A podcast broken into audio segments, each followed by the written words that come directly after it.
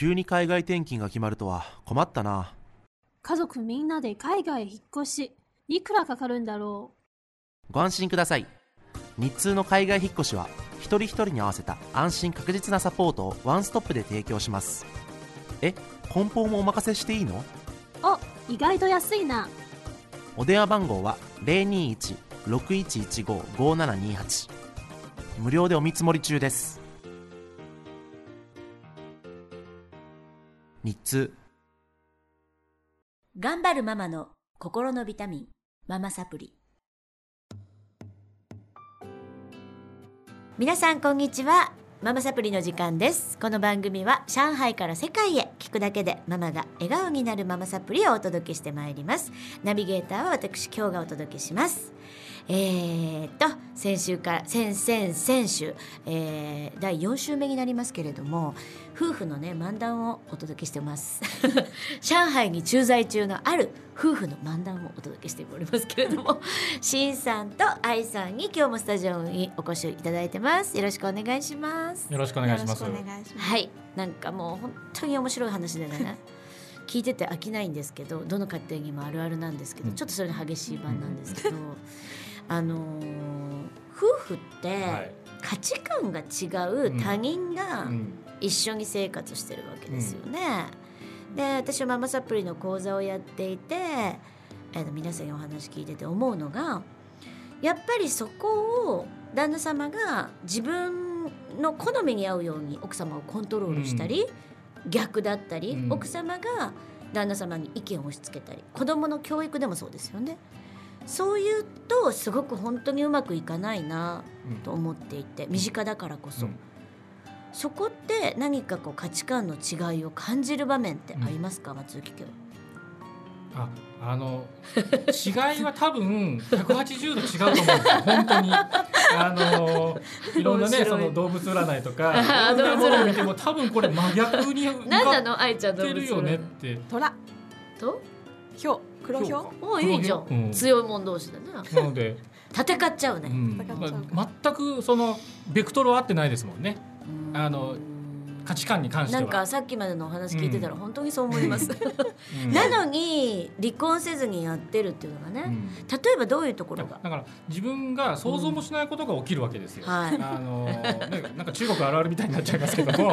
あのこれは中国の話でなくて日本でも、あれは名古屋にいた時か、うん。名古屋にいた時にはい。転勤で名古屋に行いてで割とちょっとコーポみたいなちょっと狭い部屋だったんですよね。でだいぶ仕事も忙しくて朝6時半7時ぐらいに家を出て帰ってくるのも大体8時9時ぐらいの日がずっと、ね土日関係なく続いてた頃うに、ん。ある日こうね帰ってきたら、うん。いや本当にねちょっとこうポカポカしてきた春の日にね あのちょっと聞いてみたいな話があって、でうちのね印鑑ってあのハンコですね。印鑑はちょっと欠けてるらしいのよと。それがどうしたと。それがどうしたと。欠けてても印鑑は印鑑だと思ったらこれは縁起が悪いと言うんですよね。うん、じゃあ買い直せばいい話じゃん？ただこれでも実印にもしてたと思うからそっか買い直すんだと思って、まあ、それでなんか当たり障りなく聞いてたんですけども、はい。ちょっとこう、えー、とテレビボードかな？テレビの置いてある台の引き出しか何かにちょっと見知らぬなんかこう手帳みたいな冊子みたいなのが置いてあって でそれをパッとちょっと取り出したらどうもちょっと宗教的な冊子が置いてあったんですよ。もうなんだろうなと思ってこれどうしたの？これどうしたの？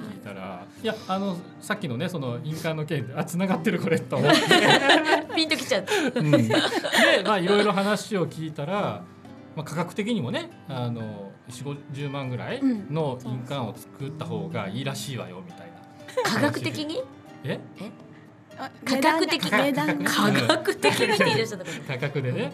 でいやそんなのね今時1万円も出せばね象牙の印鑑なんか作れる時代に40万の印鑑を作る意味ってなんだろうなと思っていろいろ話を聞いたらあの、まあ、家にこうそういう、ね、方々が家に来てあの買いませんかっていうのにしょっちゅう来てたらしいんですよね。訪問販売ですか？訪問販売ですね。につうん聞いちゃった。でうん。でまあ、普通玄関に聞くじゃないですか。どうぞどうぞ。って家にあげちゃって。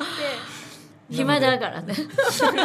暇なのか、ね、暇が全ての根源だよね。そうそうなので、うんあの意外と物事を疑わない派なんですうちの妻は。わかるわ、うん。冗談とかいい人だほとんど通じないんで。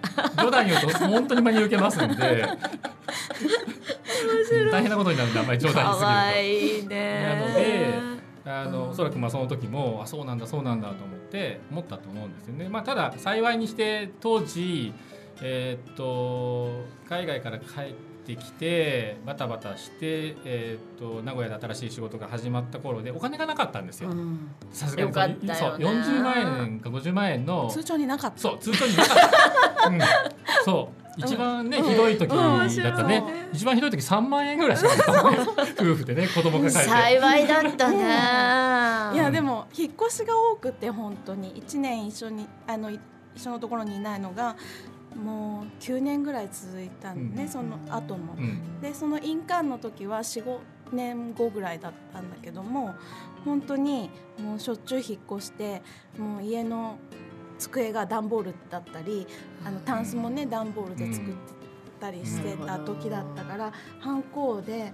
あの言われたことが「ああだからうちこんな段ボールの家具なんだ」と思ったら「ハンコ買わなきゃ作らなきゃ」ってそれが先だよね。買いますって言って。かわいいあいちゃん。お金下ろしに行ったらないないお金を下ろしに行ったの？通帳見に行ったよかった。いやでもだから聞く前にうん。行っちゃった、うんだからねそういうその一般的には多くの方が 大体それはちょっと疑いますよねというところを信じるはですよね。だそこは私にとっては全く価値観が違うんですよね。あのそれが社会に出て仕事してるからそういうことに気づく気づかないということでもないと思うんですけども、なんかその辺がすごくちょっとやっぱり価値観がすごく違うなっていうのは思いますし、逆に今妻がその引っ越しが非常に多かったっていうのもあの彼女は逆に言うと子供の頃から一つの場所でうん。一つの家でずっと長く育ってきたのであの引っ越しをするとかっていうことがあんまりなかったんだよね。全然なかっうん、なかったのね。だから結婚してから今14年目15年目ですけども何10回ぐらいかな？た10回以上か10回以上引っ越しをして、まあ、それは例えば中国であればよくその大家さんから退去通知が来て仕方がなく引っ越す場合もあれば自分もその1年ぐらい住むとなんか引っ越さなきゃいけないのかなみたいなその新しいもっといいとこないかなとかそういうことを考え出して多分それは彼女にとってみれば考えられない価値観だったと思うんですよね。なぜ同じところに入れないの入れられないよね。受け入れられなかった。それはどうやって？踏ん切りあの折り合いをつけてきたんですか？もうだからそれもすごい不満の種になってたんだと思うんだけどもいろいろ飛び私とかの行動に移ってるそうそうそう。そうあの結婚してもう海外にいずっともう14年ずっとね日本が2年ぐらい間にあるけども他は全部海外だったから自分的にもすごい不安だったし、うん。子供もあのいたから引っ越しするたびに病院だとか郵便局だとか、うん。お店だとかをあの調べなきゃいけないし家のこともねやらなきゃいけないのに6ヶ月ぐらい過ぎるともうすぐネットで毎日あのマンションを探し出したりするから、もうまた引っ越しって、ね。それはえっと変わりたい修正。そう変わりたかった。そのところは。そう。で、うん、引っ越しあの自分で全部あのやるから段ボール詰めて段ボール開けるのも全部自分でやるからって言うんだけども1回や2回ならいいけども本当にね。多かったね多かった。本当に多かったね。年賀状書くだけじゃなくて年に2回ぐらいその住所変更の手紙を子育て中に書かなきゃいけなかったりするのが本当にでもやっぱりそれをお二人ともあの違いはあるんだけどそれをねなんだろうそんな風だから嫌だってなってないじゃない、うんそれはやっぱり流してきた。そんなにすごい真剣に考えてなくて。その場その場ではすごくやっぱ衝突はあった。当時はあったかな。うん。当時はね、当時はあったと思いますよ。だからそのねハンコを買うとかそういうことも、ね、男の方が考えることはやっぱりそのお金がもったいないとうんうん。かすぐ考えちゃうんですよね。あのでおそらくその引っ越しをマンションを変わることに関しても妻としてはそのせっかくやっとここで生活の基盤が立ち上がったのになぜ動く必要があるのだと。すぐ隣町になんでそんな引っ越す必要があるんだっていうところであのすごくやっぱりねストレスを抱えたりとか当たったこともあったでしょうきっとね。うん。でお互いその都度話し合いですか？うん話し合うというよりは当時はぶつかってましたね。ね。うん、まずはぶつかってましたね。で、うん。ぶつかってぶつかって結局今じゃあどうしてるかっていうと、あのーなんだろうな。あの多分半分ぐらいは相手に歩み寄った部分っていうのがあるんですよね。で例えばその中国来てからだと今度急に引っ越ししなくなったしなね。くなった同じところに北京でもやっぱ5年ぐらい同じところに住んでたのでうん。急にね動くこと自体がなんで自分がこんなに動く必要があったんだろうっていう気持ちに変わってましたよね。で自分でその気持ちに変えたかどうかということではなくて多分あのそういう気持ちだった妻と一緒にいることで自分がそういうのを少し知らない間に受け入れてたんだと思うんですよね。影響を受けた、うん、そうでしょうね。うんるほどねさすがにハンコを買うのは影響を受けてませんけども。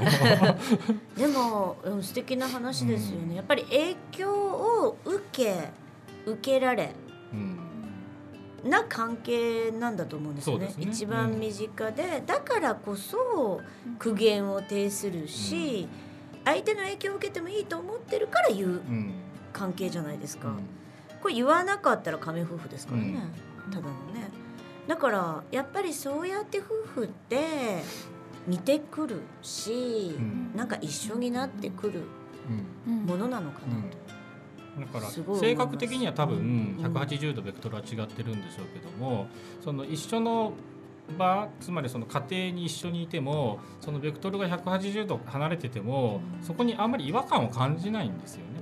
それは相手は相手はこういう子を持ってるっていうのがこの10年14年っていう間に分かってきてでそれを分かった上で一緒にいるようになったので昔はそれを責めてたわけですよね、はい。その相手の違い自分との違いっていうものに対して、それが今はあ相手はこういうものを持ってる人なんだということをその長いね10年14年の歳月で理解し合えたから多分その違いが逆に面白かったりとか。うん楽しめるようになってきたっていうことですよね。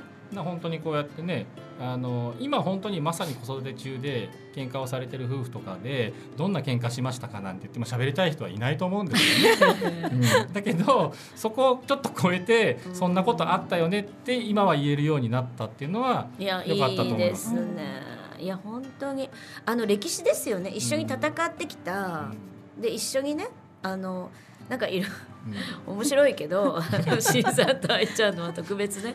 だけど本当に子育てだってそうじゃないですか、うん。あの時こうだったよね。あの長男がこうだったよねって知ってる戦友じゃない、うん。ね、パートナーって。